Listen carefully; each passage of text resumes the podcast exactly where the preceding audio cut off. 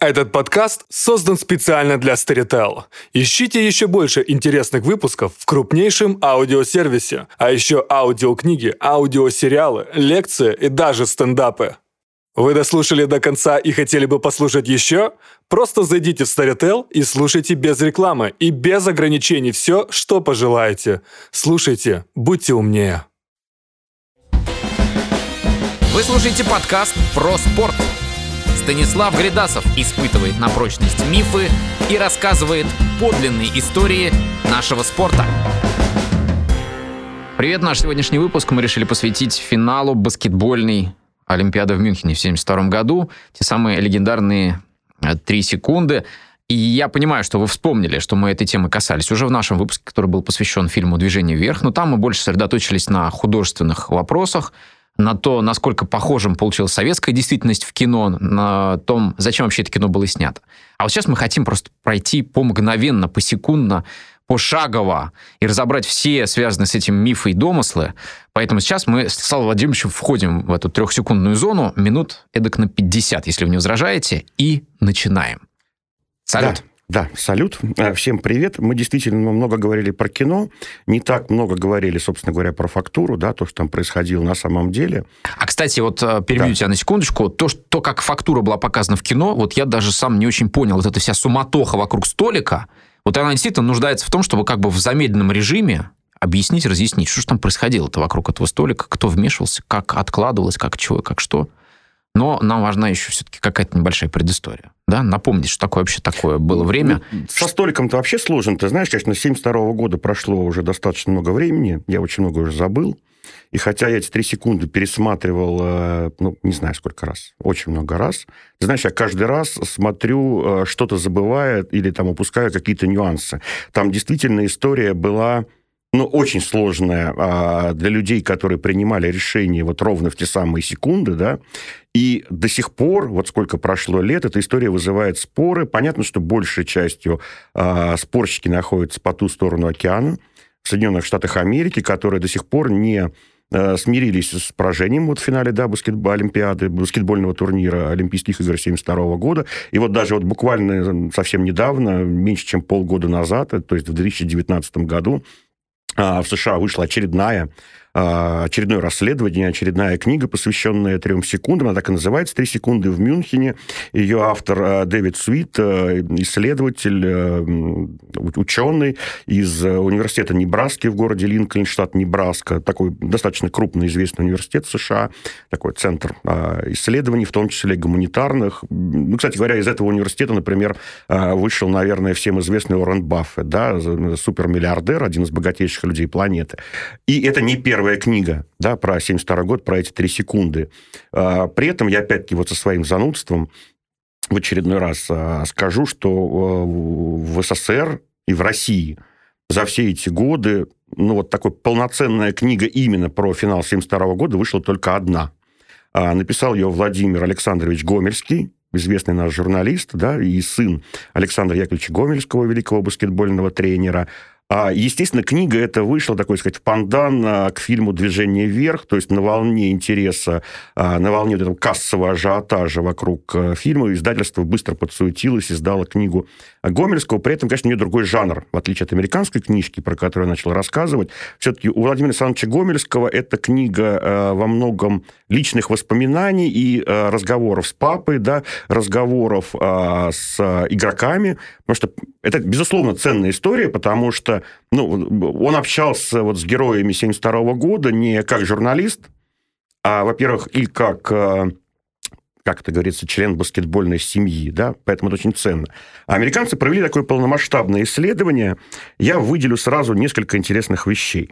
В самом начале книги говорится, что эта книга никогда не будет переведена на русский язык. То есть она содержит какую-то да это такое, это страшно же... неприятную правду для нас с тобой, Рома. Или это наоборот такая завлекалочка для русскоязычных переводчиков? Ты знаешь, такие странные... Обязательно переведите. Странные такие представления на самом деле а, вот многих а, вот не хочу, как бы не хочу играть ни в коем случае в Задорнова, да, но вот действительно вот при всей тщательности расследования, которое предпринял автор, вот избежать вот этих вот э, каких-то штампов, э, про снег в Сибири, да, там вот э, зловещий железный занавес. Ну, был, да, снег в Сибири есть и был, да, там и занавес есть. Но когда это опускается на уровень каких-то конкретных историй, ну, на мой взгляд, это смотрится немножко смешно. Потому что, например, один из ключевых персонажей всей этой истории – это болгарский судья Арабаджан, ну, судя по всему, судя по имени и по фамилию, э, армянин, да, по происхождению. И э, американский автор настаивает на том, что вот именно болгарское а, происхождение, как правильно сказать, да, оно, то есть я подсуживал. Ну, он болгарин, он из соцлагеря, поэтому, понятно, подслуживал, подсуживал советом. А если бы он не подсуживал, как говорится в книге, на основании двух анонимных источников, одного анонимного судьи, второго анонимного сотрудника ЦРУ... Highly likely. То его бы, понимаешь, там его, его семьи были бы большие проблемы в Болгарии. Ну, не все поверят, но это бред. Ну, не сейчас поверят, но это, это действительно бред. Хорошо. А, если еще какие-то важнейшие тезисы мы сразу выделим. А, а, след, который оставил в американском баскетболе российский бизнес, он же обязан был каким-то образом проследиться в этой теме. Да, вот это мне тоже, так сказать, первые вот как без этого, мимо этого, как можно было пройти? Там такие длинный список благодарностей, понятно, игрокам э, сборной США по баскетболу, которые там что-то ему рассказывали, давали интервью, да, какие-то коллеги-исследователи, и в конце списка одна русская фамилия Михаил Прохоров. Я так посмотрел, Михаил Дмитриевич, как же так? У нас в стране э, не издаются э, толком книги про баскетбол, и вообще как бы такой спортивный нонфикшн. А, ну, Михаил Дмитриевич... Михаил Дмитриевич, надо исправляться. Да, надо, надо исправляться. Вот. И, а, конечно же, итог этой книги э, в том, что, конечно же, правда на стороне американцев, это была большая ошибка, была большая ошибка судей, которые приняли неверное решение. И самое главное, это была ошибка генерального секретаря ФИБА, то есть Международной Федерации баскетбола на тот момент, а, Джонса, который вот в те напряженные три секунды принял решение, как бы несправедливое решение, да, а, в пользу Советского Союза. Вот это страшная тайна, которая на самом деле вообще все, кто занимался этой темой, знают прям вот давным-давно. А, в чем именно состояло вот это вмешательство а, Джонса.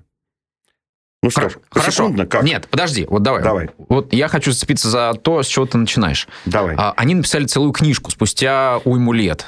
Вот что они так вцепились в эту историю? Давай просто напомним. Вот действительно американским баскетболистам, американскому обществу так важно было ну, не пяди, так сказать, своей баскетбольной паркетной земли никому больше отдать. Вот что, они мало выигрывали, что ли? Зачем Слушай, еще именно эта победа? Что вообще происходило вот, вокруг действительно... тех лет в противостояниях Америки с остальным миром в баскетболе? Ну, могу предположить, что действительно были задеты, э, такие сильно задеты американские чувства, потому что, во-первых, а это, в принципе, первое в истории поражение а, баскетбольной сборной США на Олимпийских играх. Первое в истории, начиная с 1936 года. Понятно, что к баскетболу в Америке отношение ну, примерно столь же трепетное, а, как у нас к хоккею или к хоккейным поражениям да, в советские годы. И вот Тут, на самом деле, конечно, невероятный драматизм а, вот, вот этой вот самой истории, я имею в виду самого матча, да, он, конечно же, повлиял, вот он до сих пор влияет на эмоции. Ром, я вот сегодня, готовясь к нашей с тобой записи, я включил YouTube, чтобы там какой-то 150 какой-то там раз, а посмотреть вот эти самые три секунды. Вот мы, когда говорили про движение вверх, я тараторию, извините, извините, вот у меня до сих пор, вот я наизусть там все знаю, понимаешь, Ром, у меня, у меня дрожь... Э, и соседи по батарее начали стучать, мол, и... там потише, да? Нет, нет, я, я, у меня нет такой, я, у меня, так сказать, слезы наворачивались на моих скупых глазах, Ром.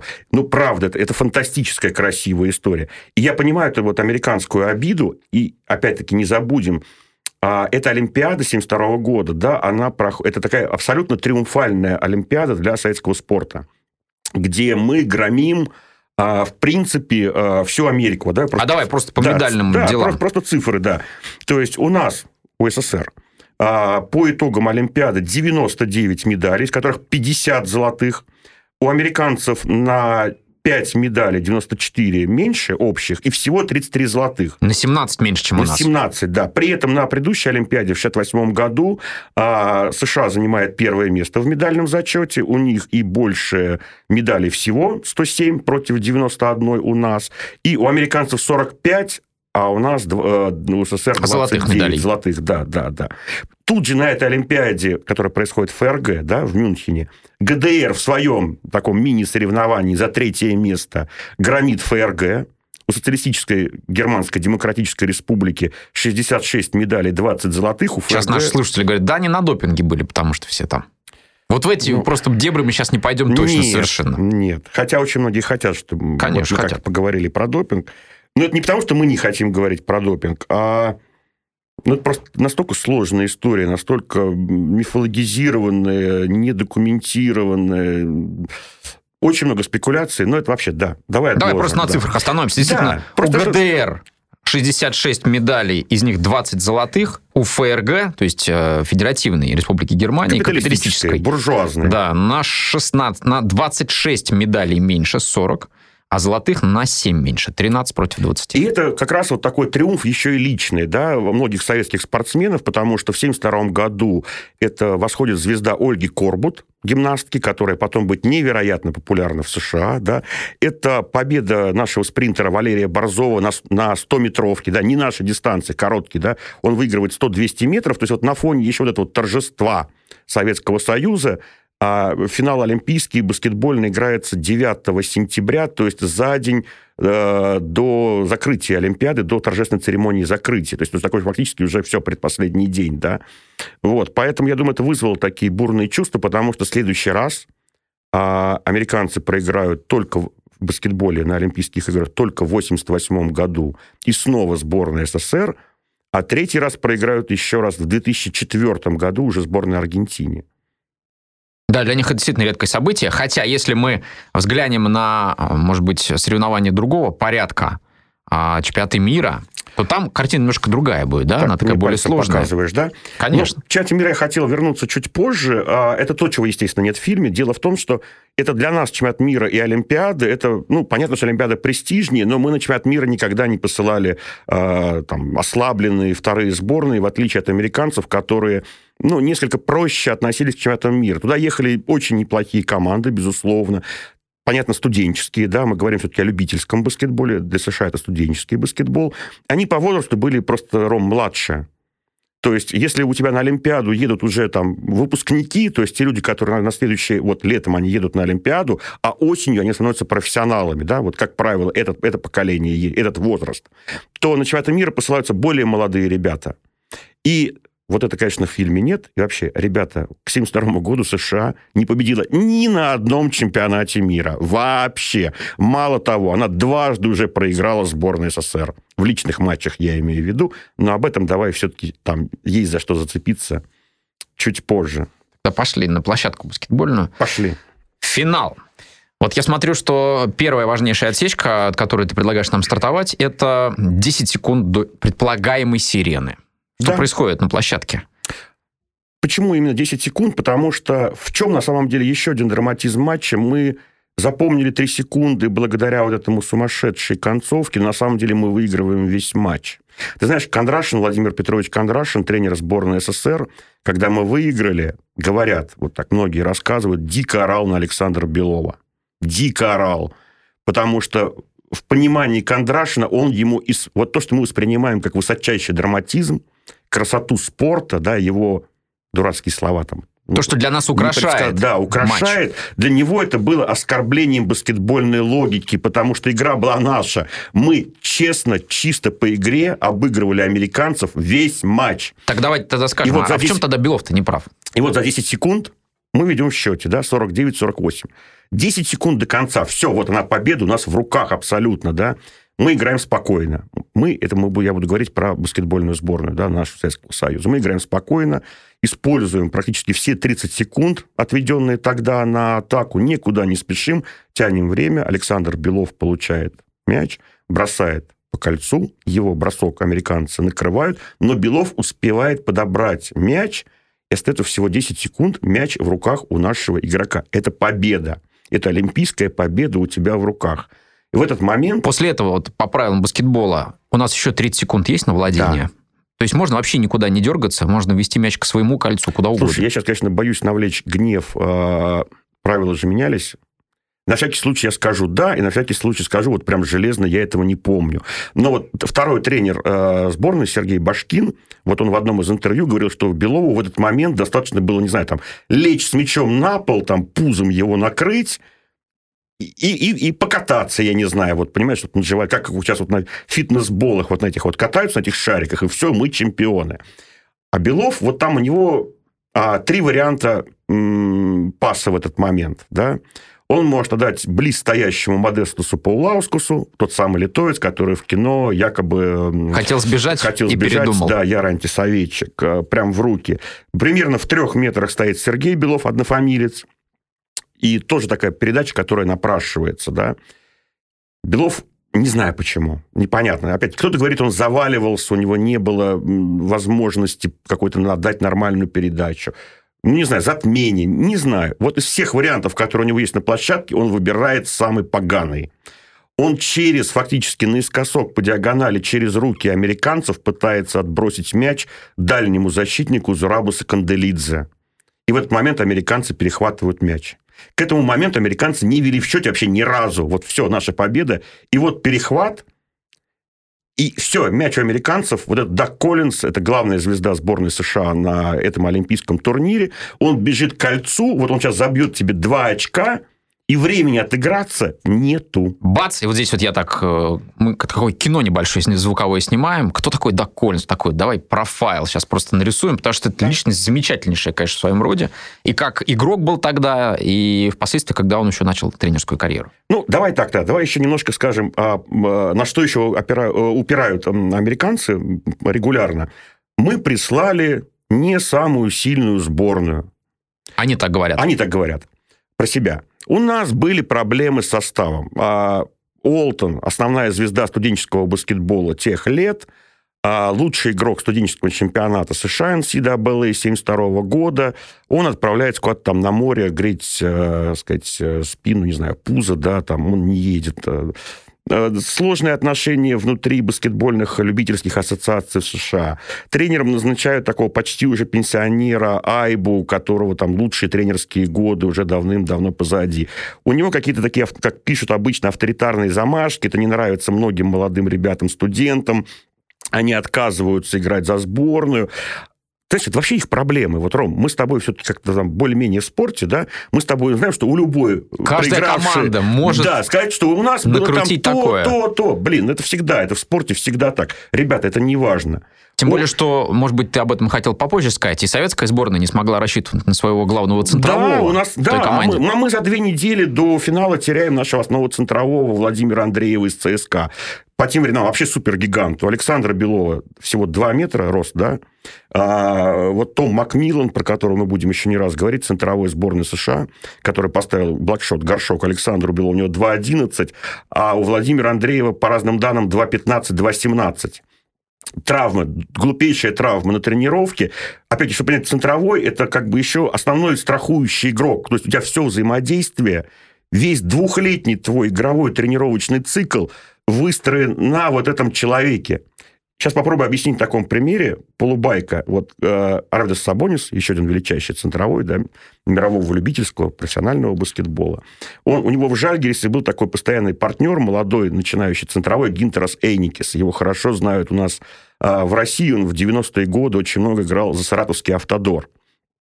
И мне э, ребята из Саратовского автодора так говорили, что вот с Энгисом очень тяжело играть. Его с детства выучили а когда вот он страхует, защищается, да, что он может игрока пропустить, сейчас не помню, извините, то ли в левую, то ли в правую сторону от себя, потому что там стоит Сабонис, туда никто не полезет, либо Сабонис там накроет. Вот его выдрессировали, да, вот он, даже уже Сабониса много лет рядом нет с ним, да, а он играет вот уже так, как будто у него за правым плечом стоит Сабонис, который его страханет. То же самое, у тебя за две недели вынимают основного центрового.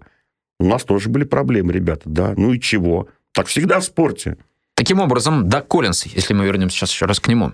Вот, Коллинс в отсутствии Уолтона, который, кстати говоря, был совсем юным пацаном на чате мира 70 в составе сборной США, ребята-то рассказывали, они на банкете после этого чемпионата, конечно, Уолтона, ему было то ли 17, то ли 18 лет, сейчас не помню. В общем, жутко споили парня.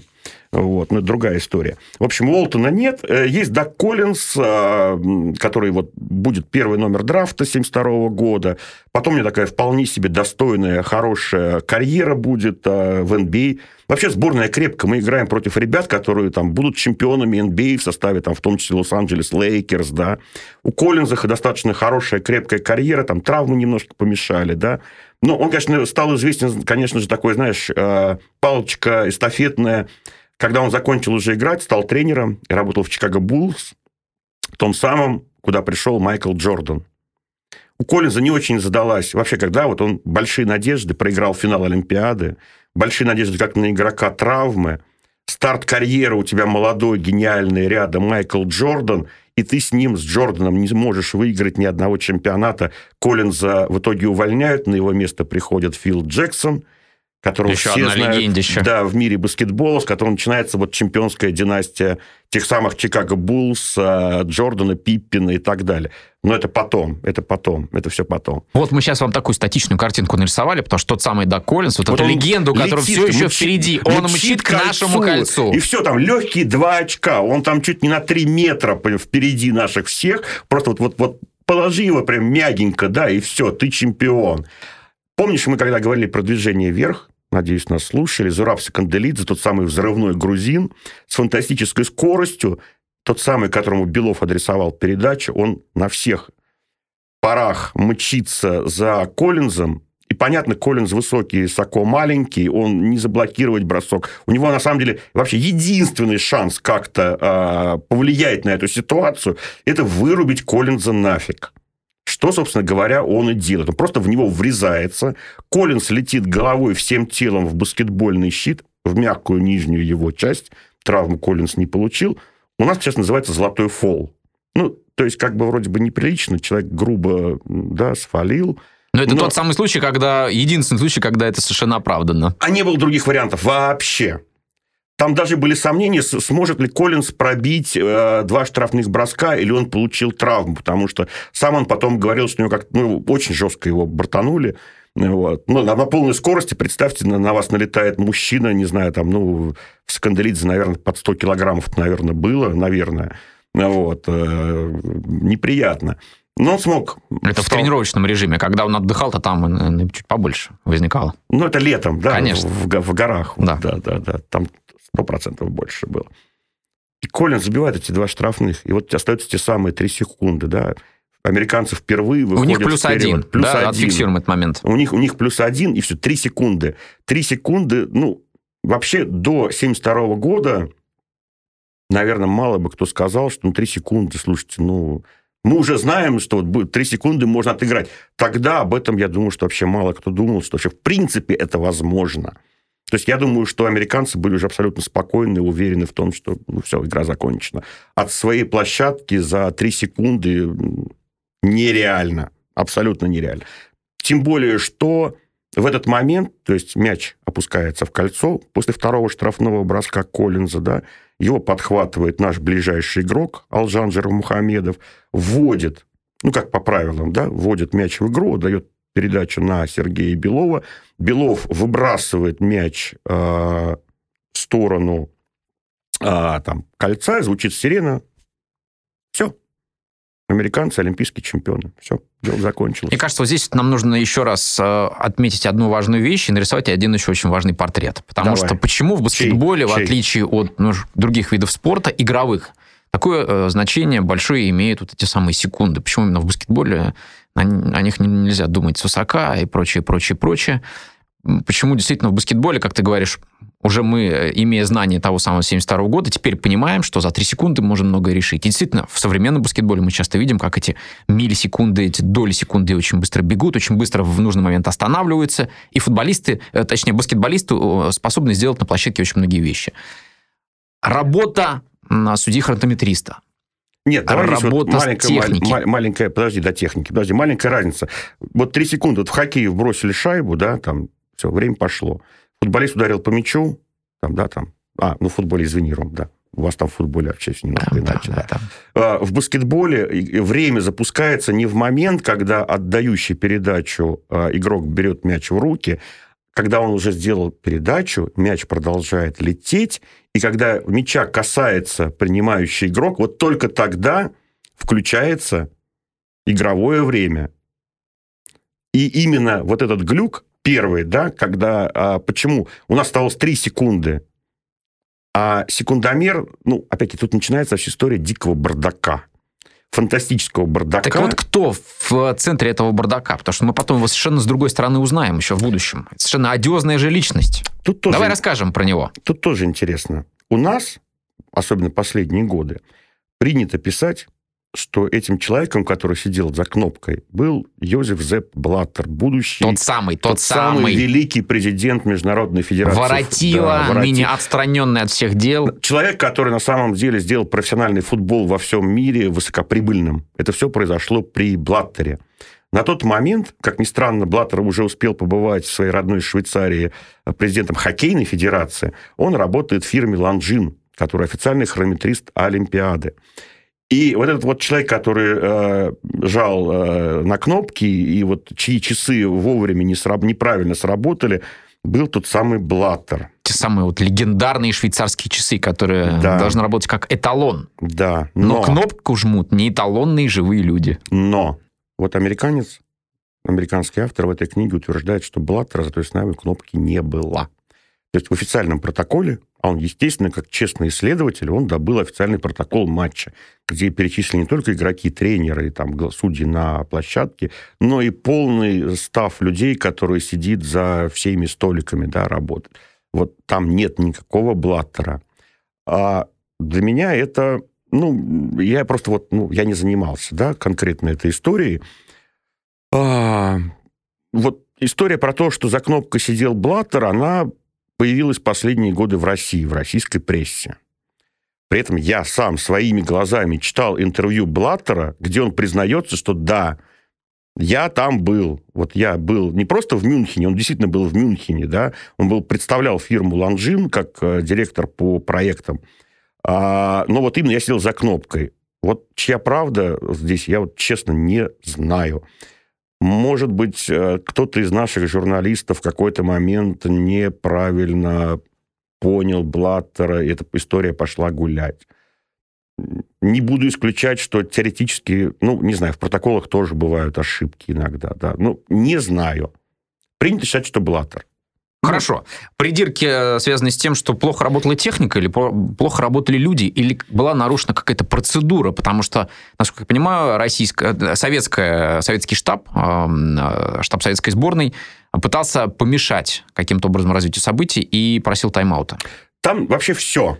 Там происходит все. Там начинает сбоить все. Техника и люди. Одномоментно.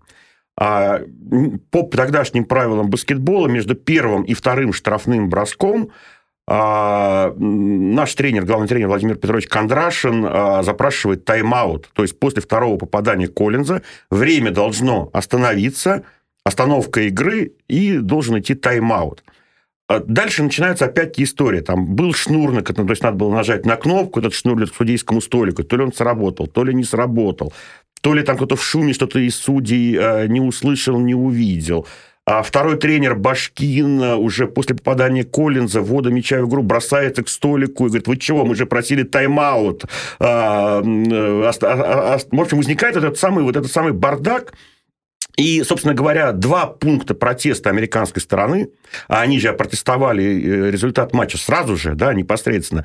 Пункт номер один, а, то, что они так утверждают, что мы запросили тайм-аут не по правилам после второго броска Коллинза, хотя это было не так, да, и что второй тренер Башкин покинул ту самую разрешенную техническую зону, да.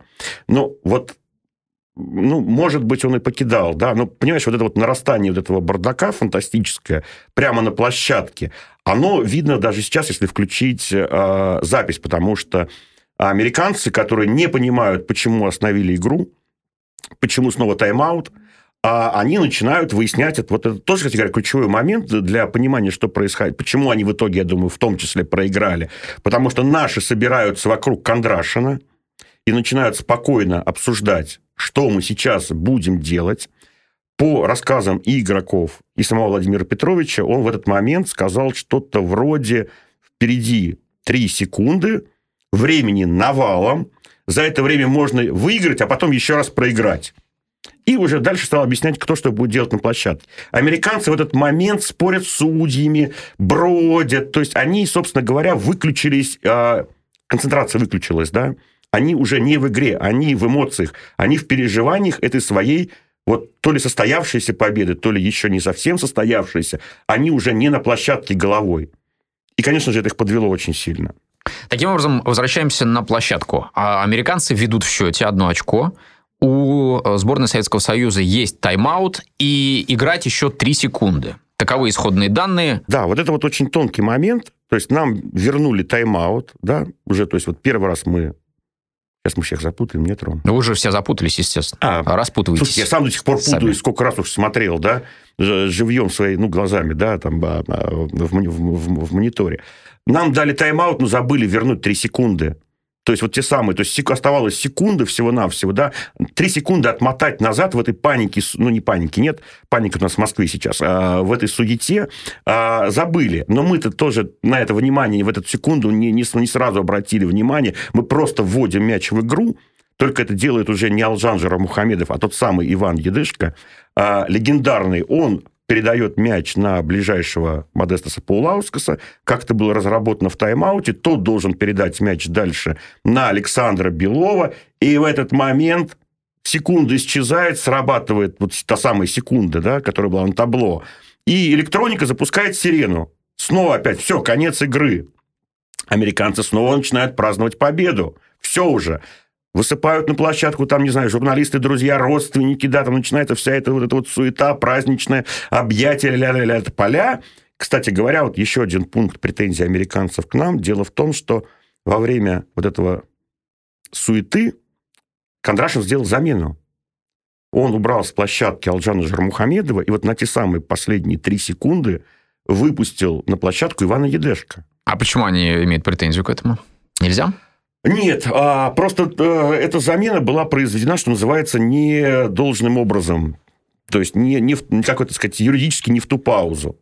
Опять-таки, вот, это, вот в этом хаосе очень спорный момент. По факту мы говорим о том сейчас, что это же претензии задним числом, да, абсолютно. В тот момент, вообще вот дело-то не в этом в итоге-то, да.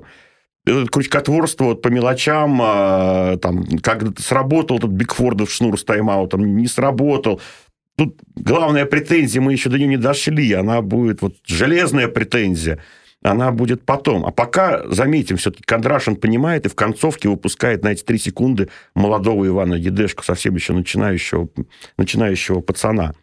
В общем, пока американцы празднуют, мы пытаемся скандалить. Мы пытаемся объяснить, ребята, ну, тайм-аут вы нам вернули, здорово, вы у нас зажили еще две секунды. Давайте отмотайте назад, и эти три секунды надо переиграть заново, доказывают наши судейскому столику. Надо сказать, что судьи, которые в поле работали, это был бразилец и вот тот самый болгарин, они, конечно, растерялись, без, безусловно. Ну, во-первых, вот такой бардак далеко не всегда возникает э, на площадке. Ситуация абсолютно нестандартная. Скажем, техника в те моменты еще ну, не настолько совершенна, да, а, ну, растерялись. И Блаттер то ли то есть, то ли нет и, его. Да, может, вообще там сидит, э, да, тень, э, так сказать, э, Блаттера. Совершенно непонятно. И тут вот даже уже при этом Нина Еремина вот в прямом эфире, ой, не в прямом эфире, да, в записи, в телевизионной трансляции на Советский Союз, говорит, сборная, так, у нее такой тонкий голос, да, вот это, да, сборная Соединенных Штатов выиграла встречу, она сообщает уже всем телезрителям. Потом, ой, типа, Подождите, сейчас, подождите, нет, не, не, не, подождите, судьи матч останавливают, матч еще не закончен, подождите, как будто матч еще не закончен. Три секунды до конца встречи, три секунды, табло было неправильным. Рано поздравлять олимпийских чемпионов, говорит Нина Еремина.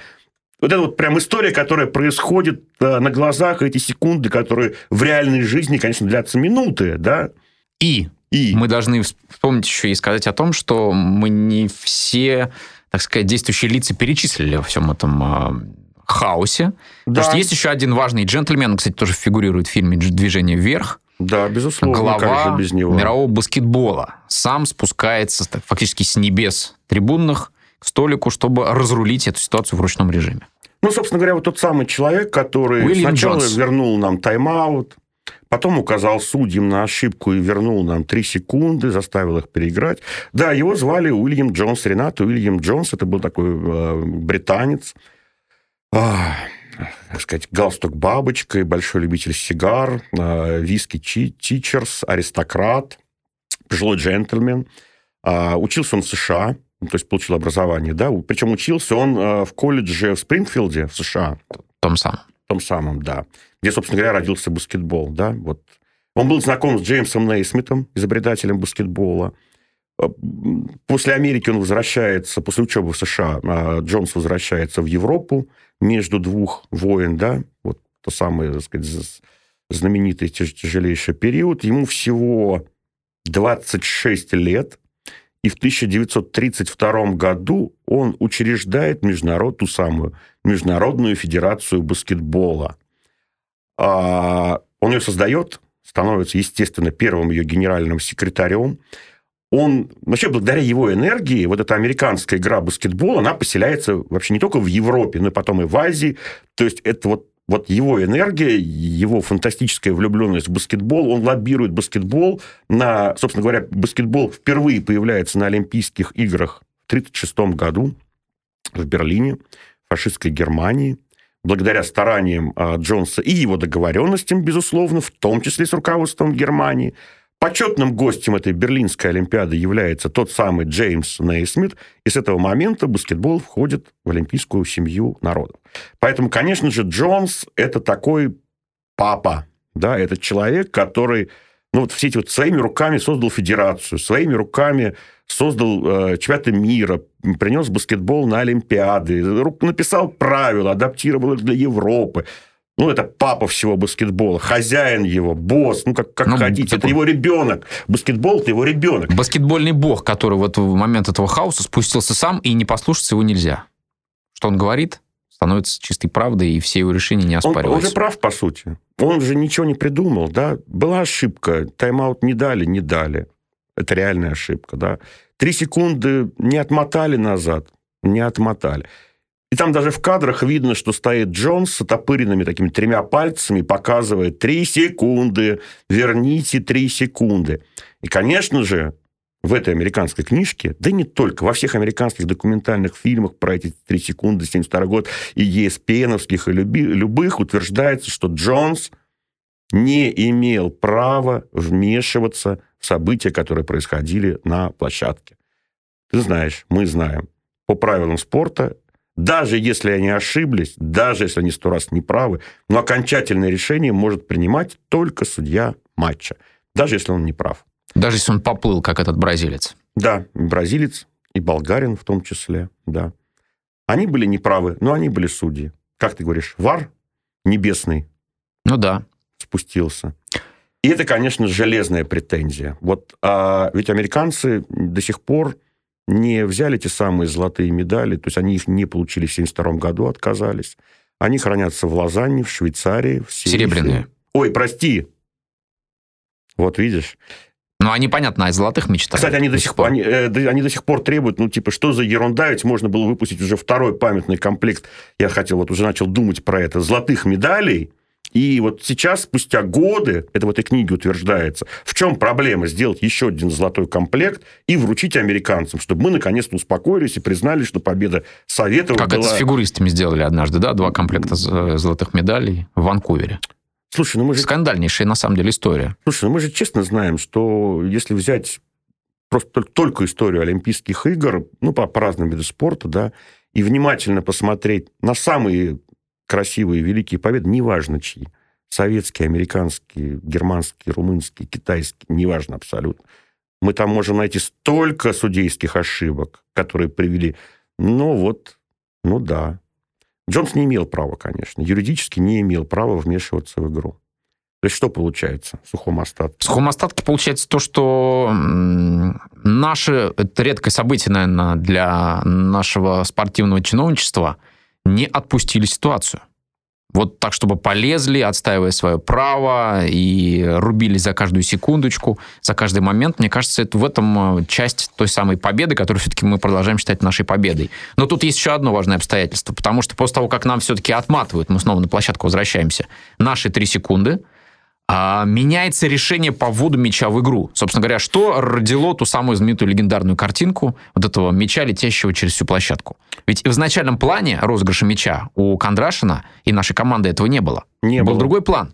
И тут мы должны вернуться к тому самому а, игроку сборной США, который повел себя несколько иначе во Это- втором случае. Это такая мелкая тоже такая вот... вот есть Но мне большая- кажется, это важная деталь. есть большая претензия, да, вот, вот Джонс не имел права вмешаться, да, поэтому здесь мы можем, вот так, если очень грубо сказать, что все-таки, скажем так, высшая баскетбольная справедливость, она была, конечно же, на стороне сборной СССР.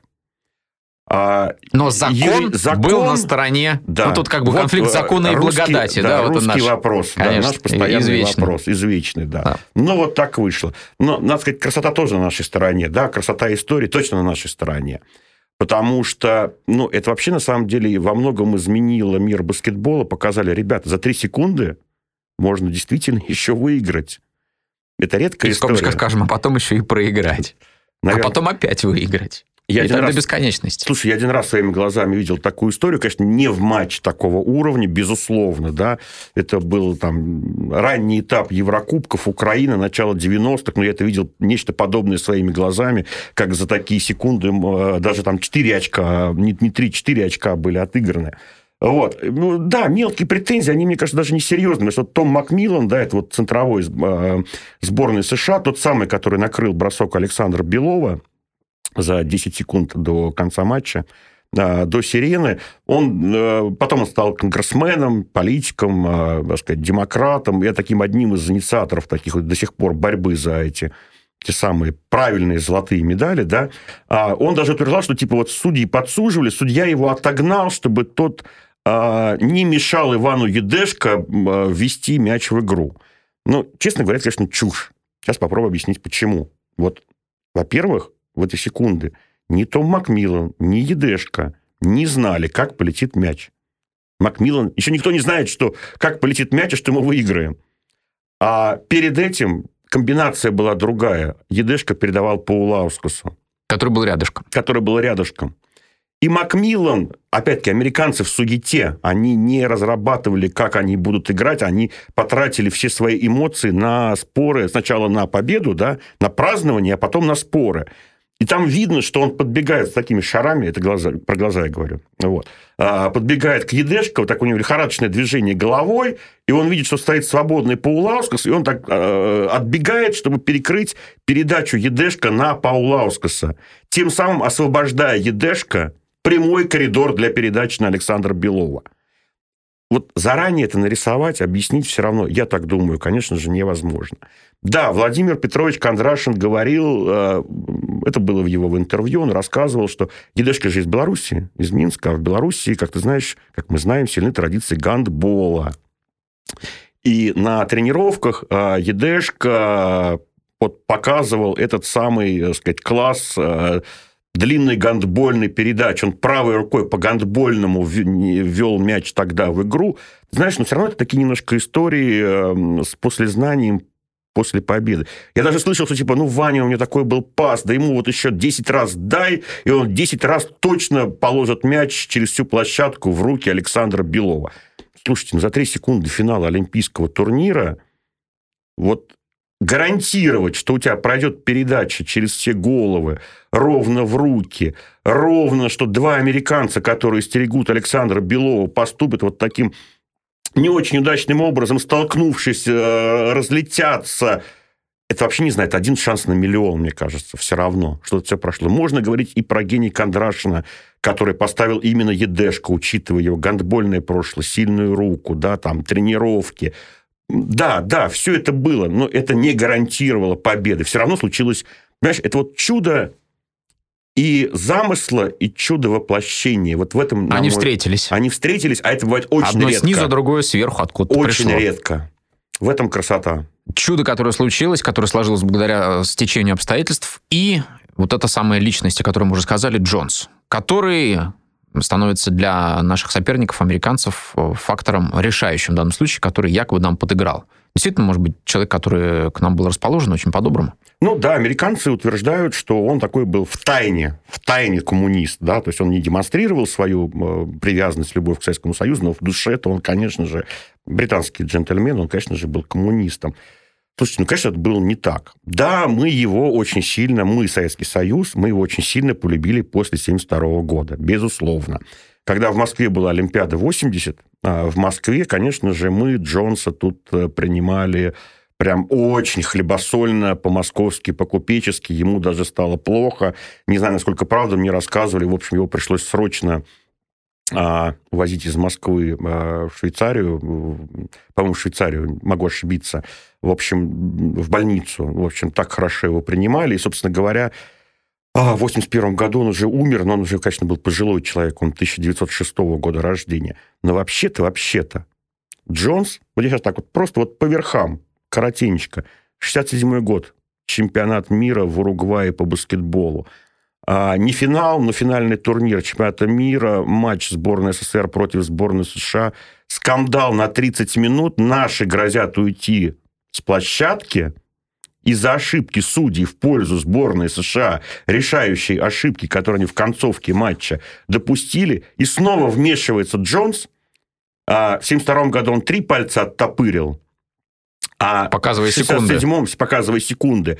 А в 67-м он оттопырил два пальца, показывая два штрафных в корзину сборной СССР, будучи абсолютно неправым в той ситуации. Там судьи накосячили опять, или снова, или в первый раз.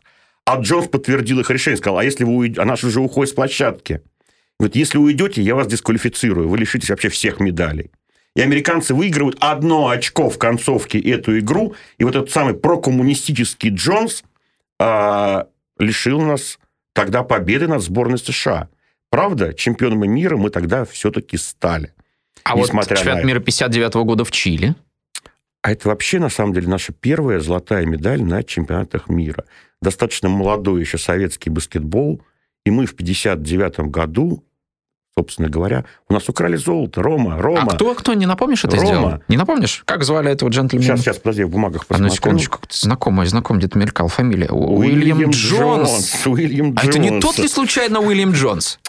Представляешь, 59 год, мы в Чили на чемпионате мира побеждаем американцев, внимание, со счетом 62-37. И, между прочим, все-таки за сборной США даже на чемпионатах мира играли приличные ребята. Это ребята, которые потом а, становились а, чемпионами NBA, участниками матча всех звезд и так далее, и так далее. Да? вполне, ну, как бы, тем более, мы-то вообще дебютанты, мы зеленые новички, мы только-только в Европе, там, так сказать, э, научились обыгрывать, так сказать, чехов э, Югославу, и тут мы громим Америку 62-37, все, мы чемпионы, но у нас матч против сборной Тайваня, Чанкайшистского Тайваня, который в тот момент идет политический кризис. Мы считаем, что Тайвань – это такая незаконная часть народного Китая, мы вообще не признаем, что есть такое вообще Тайвань. Нет такого государства в нашем представлении. Они сепаратисты. Сепаратисты, да. Мы их не признаем. Сепары. А, а организаторы чата мира представляют их как сборную Китая. Естественно, мы не можем выйти на этот матч. Нам засчитывают, естественно, баранку. Да и фиг с ним. Мы все равно выиграли 5 матчей из 5 у всех остальных. Мы все равно чемпионы мира. Все. Тот самый Джонс, э, собирается, ну, скажем так, комиссия, да, что делать. Если бы нам засчитали просто вот поражение техническое, мы все равно чемпионы. Но нам засчитывают, так вот, пересчитывают очки, что мы не только не чемпионы, мы с пятью победами в шести матчах по очкам номер один – мы занимаем на чате мира шестое место всего-навсего. И это был тот самый Джонс, прокоммунист. Ну, так могут наши друзья из Америки сказать, ну вот, пожалуйста, он, значит, вам э, подсуропил в том году, в том году, а потом, осознав, что он был неправ, он перед вами исправился, и в 1972 году в Олимпийском финале он решил отдать долги, и вот таким образом отдал долги. Веришь в это? Нет. И я не верю. Ну, слушайте... Ну, ну конспирология нормальная совершенно. Ну, а да. Нет? Вот когда люди принимают в долю секунды какое-то важное решение, они что, прям вот... А, так, стоп, ребята, подождите. Я их обидел так, тогда, да, тогда... вот 70, с 59 -го года у нас прошло 13 лет, нехорошо, косячок вышел. 60... Да, надо что-то, наверное... Ну, так не бывает в жизни. Опять-таки, в этом красота и спорта, красота игры, вот эта вот красота вот этих внезапных озарений, решений, глупостей, ошибок. Вот это все сконцентрировалось в эти три игровые секунды, в эти несколько минут живого времени. Но знаешь, Ром, мы с тобой поговорили про движение вверх, про Владимира Машкова, поговорили мы с тобой немножечко, запутали всех сложные баскетбольные фактуры, толком ни разу не поговорили про Владимира Петровича Кондрашина. Ну, надо отложить, мне кажется, на следующий раз. Очень интересная тема. А сегодня, мне кажется, надо закончить Поговорим? как раз на этих словах. Обязательно, непременно. А, потому что очень важные слова. Ты сказал о том, что иногда все-таки драматизм, который существует в жизни, он близко к себе не подпускает даже очень высокий драматизм искусства. Фильм «Движение вверх» был хорош, до сих пор остается хорошим, самым, одним из самых смотримых фильмов о спорте и вообще в э, нашем российском прокате. Но все равно этот драматизм, собственно говоря, жизненный, он недосягаем до сих пор. И распутать клубок невозможно. Даже если был вар, даже если там был какой-то черный ящик, мы бы сейчас бы расшифровывали его записи, мы бы все равно не разобрались до конца. Все равно эта тема трех секунд неисчерпаема.